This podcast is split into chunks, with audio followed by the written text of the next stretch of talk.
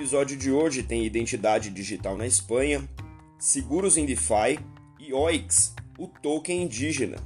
Eu sou Maurício Magaldi e esse é o Block Drops, o primeiro podcast em português sobre blockchain para negócios. As notícias que você ouve aqui não têm qualquer vínculo com o meu trabalho atual, não configuram nenhuma forma de patrocínio, propaganda ou incentivo para o consumo e têm o foco exclusivamente educacional para o mercado. Na primeira nota de hoje, a gente fala sobre identidade digital, num anúncio que foi feito essa semana pelo Santander é, Repsol e Alastria. É, tem outras empresas envolvidas aqui. O nome do projeto é Projeto Dalion. E o projeto Dalion, que tem aí quase um ano, mais de um ano já, e está além da conceituação, já está realmente entrando aí na fase de teste para lançar em maio de 2021 é um projeto de identidade digital baseado na tecnologia Quorum, que é uma versão permissionada do blockchain do Ethereum e roda em cima da rede da Alastria, que é uma empresa de tecnologia voltada para blockchain que tem bastante tem tido bastante sucesso e tem bastante casos de uso com blockchain. Né? A solução em si é baseada numa versão anterior chamada ID Alaster, que, que é um modelo inspirado nos conceitos de Self-Sovereign Identity, que é a, identidade autossoberana, autogerida. Né? É, aqui a ideia é emitir certificados e validar a identidade digital dos usuários que passam a ter controle sobre os seus dados e esses dados são acessíveis sempre é, que o usuário dono desses dados permite acesso de uma outra pessoa ou entidade. É, nesse caso aqui, o blockchain não armazena dados pessoais, armazena é, hashes ou IDs que validem os dados uh, pessoais que estão armazenados nos parceiros. A razão pela qual dados pessoais não podem ou não devem ser armazenados no blockchain é que, em função das leis de privacidade de dados, os usuários, nas pessoas, os indivíduos, têm a liberdade de pedir para serem esquecidos. E no blockchain você tem essa questão da imutabilidade. Então existem arquiteturas como essas que permitem que você armazene referências cruzadas às identidades originais, mas que não armazene fisicamente dados pessoais, individuais que identifiquem a pessoa para que ela possa ter esse chamado direito de ser esquecido. Né? Aqui no caso não existe é, ainda, e isso é, é um dos fatores é, que eu acho que polemizou um pouco esse anúncio durante a semana não existe um caso de uso específico sendo desenvolvido. Em geral, a gente vê blockchains ou casos de uso sendo desenvolvido para blockchains com, com muita especificidade, começo, meio e fim, e é uma rota interessante porque você consegue provar o caso e já ganhar benefícios de negócio. Aqui, como identidade digital é uma é quase como uma camada de fundação para outros casos de uso e até mesmo para casos de uso específicos de gestão de identidade, é, um, um, pouco da polêmica da semana foi por que, que isso é tão genérico? Será que vale a pena? Será que isso é um caso é, interessante para ter e tal? Então acho que tem alguns ângulos aqui. Primeiro é mais difícil provar que esse é um caso é, fundamental, porque não tem um, um começo, meio e fim, não tem uma resposta óbvia.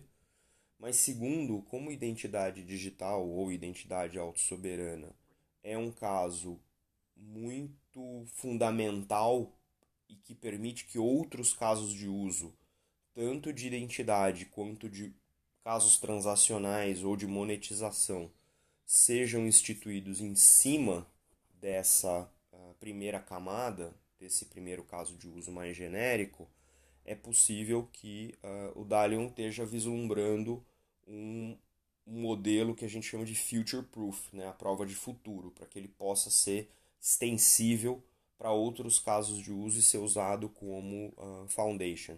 Então, uh, resta para a gente, obviamente, acompanhar.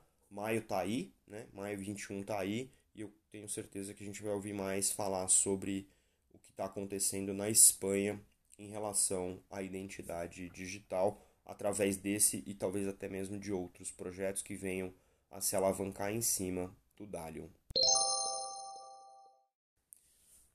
Que você pode fazer se a sua aplicação em DeFi for hackeada ou o código do smart contract que você está usando para rentabilizar os seus criptoativos tiver um bug e tiver um comportamento inesperado. Pois foi pensando nisso que a Nexus Mutual criou um DeFi Insurance para contratos DeFi. É um seguro que você pode contratar em que ele, observando a natureza do código do DeFi que, que você está usando, do smart contract DeFi que você está usando, você pode se proteger sobre uh, eventuais falhas nesse contrato ou eventuais uh, exploits, né, hackings. Uma coisa muito interessante é que ele é um seguro em DeFi para produtos de DeFi. Então, só para recapitular, né? DeFi é Decentralized Finance, são maneiras de você utilizar seus, seus ativos cripto para replicar produtos, replicar ou, obviamente, inovar produtos financeiros no ambiente cripto. Então, tem categorias de investimento, tem categorias de é, empréstimo, então você pode depositar suas cripto é, e emprestar, você pode é, ter derivativos, você pode inclusive tomar empréstimos em cripto e fazer outros uh, uso para outros produtos. Então é, é quase que um Lego né, de produtos financeiros que você pode ir compondo com criptoativos e contratos inteligentes para monetizar a sua carteira. E aqui a Nexus Mutual é um protocolo DeFi construído em cima do Ethereum que protege os clientes, né, os, os mutuários, de uh, falhas e ataques aos seus contratos de DeFi. Como que funciona? Né? Você escolhe qual contrato inteligente de DeFi você quer proteger, você especifica em, em cripto é, qual o valor da cobertura e por quanto tempo você quer estar coberto. Então, cobertura é a proteção, né? então eu quero, eu tenho um contrato é, de é, empréstimo em DeFi, é, esse empréstimo em DeFi está previsto para tanto tempo, então você contrata uh, o seguro sobre o período. Né? o Anexus Mutual te gera uma cotação né, e emite a transação usando é, um, um, um, conceito aqui de MetaMask. A Nexus Mutual, obviamente, tem o seu próprio token nativo, que é o NXM. Esse token ele cobre as compras, é, ele participa, ele permite você participar, na verdade, da avaliação de risco e sinistro né, e prover capital para a seguradora poder rodar no ambiente cripto. Né. Se você compra é, cobertura para o seu capital usando o NXM, né, para você é, contratar esse, esse serviço, e você também pode é, se tornar o que eles chamam aqui de um assessor de risco. Aí você aposta, né, você toma um stake em NXM, né, e se o, o, o, o sinistro não acontecer, você é, recebe o retorno uh, via prêmio, né, através do NXM. Então é um conceito interessante, né, porque realmente é um mercado muito novo do ponto de vista de é, estruturação, conhecimento, até regulação nesse sentido, né? E, e, e seguros em geral eles realmente servem para isso. É quando algo que você contratou ele uh, vai contra aquilo que você contratou, não por desenho, mas por alguma falha, isso é válido para o mundo real também passa a ter uma, você passa a ter uma cobertura. Essa cobertura obviamente custa dinheiro, porque é um, é um, é um serviço que está sendo prestado. E na eventualidade do sinistro, a seguradora tem capital para te ressarcir em relação àquele sinistro que você contratou e pelo qual você vem pagando uma taxa de serviço. Interessante que isso já tenha sido pensado e implementado também no ambiente DeFi, que é um ambiente que a gente está vendo que se sofistica cada dia mais. Então, vamos acompanhar aqui quais outras modalidades vão surgir nos próximos dias, semanas, meses, e a gente traz aqui para você também no podcast. Uma modalidade que a gente fala pouco aqui né, no, no podcast, mas é uma modalidade que a tokenização ou a economia tokenizada permite, é a doação financeira através de tokens. Né?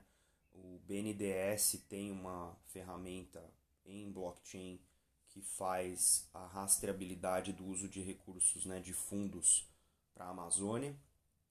Isso é uma, um, um, modelo de doação utilizando é, blockchain. E esse que a gente traz aqui para vocês hoje é um que eu achei muito, mas muito legal. Tá? É uma categoria de token para subsistência de dois povos indígenas, os Surui Paiter e os Cintas Largas.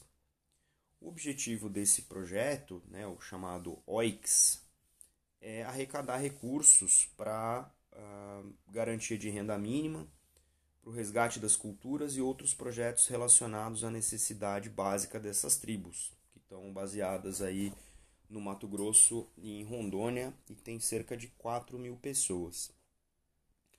A estrutura né, dessa, desse projeto é, ela está em, tá em Ethereum através de carteiras é, MetaMask e foram criados aí 100 milhões de OICs, cada OICs custa 10 reais, né?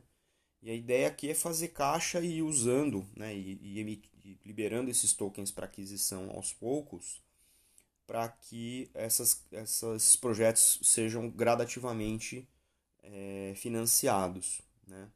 Então, a, a empresa que, que foi formada para a emissão desses tokens chama Oixabaten, ou Oixabaten, perdão, não sei exatamente a pronúncia aqui. É, e quem compra o token está, obviamente, fazendo uma doação sem intermediários para as aldeias. Né? É, esse, esse projeto, esse token, foi lançado ontem na Blockchain Connect. Né? É, e a tokenização, uh, quem está fazendo o processo de tokenização é a empresa Tokify. Então, muito legal aqui. A gente já falou é, de de renda básica universal aqui há alguns episódios, né? É um, é um conceito ainda é, controverso, tanto do ponto de vista é, econômico, quanto do ponto de vista social, quanto do ponto de vista técnico, né? É, esse token ele não é exatamente o conceito de renda básica que a gente endereçou aqui aquele dia, mas ele endereça um problema de renda básica. Né? o, o, essas, essas tribos não têm o conceito de salário, ou remuneração ou juros.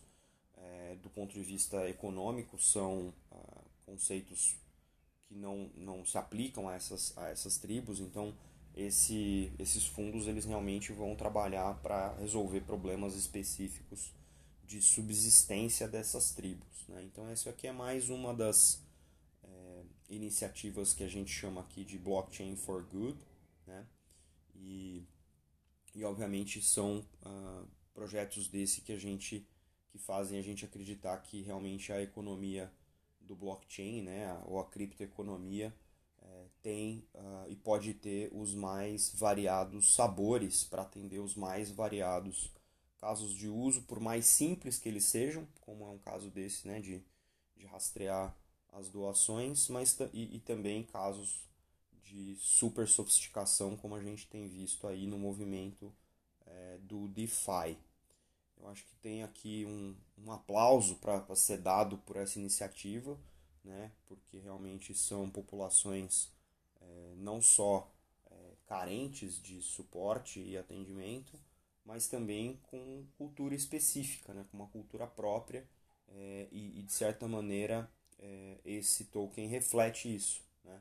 reflete essa uh, não sofisticação do ponto de vista é, econômico, do ponto de vista de juros, do ponto de vista de é, complexidade na estrutura financeira, por assim dizer. É, então, muito sucesso aí ao projeto. Espero que a gente ouça grandes projetos também saindo é, desse, desse primeiro experimento aí. Parabéns a todo mundo que está envolvido.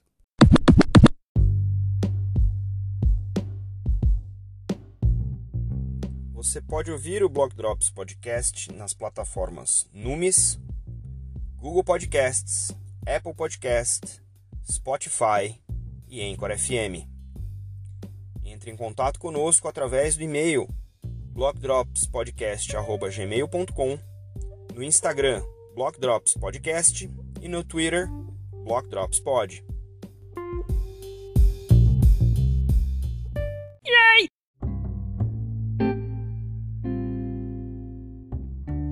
Salves de hoje vão para Cláudia Mancini, uma figurinha já carimbada aqui na nossa programação, para o Elton Mello, idem, Anthony Day e Israel Serrano e também para o Paul Brody, com quem eu falei no último Block Talks. Se você ainda não ouviu, dá uma escutada lá. A gente fica por aqui. Até a próxima. Tchau.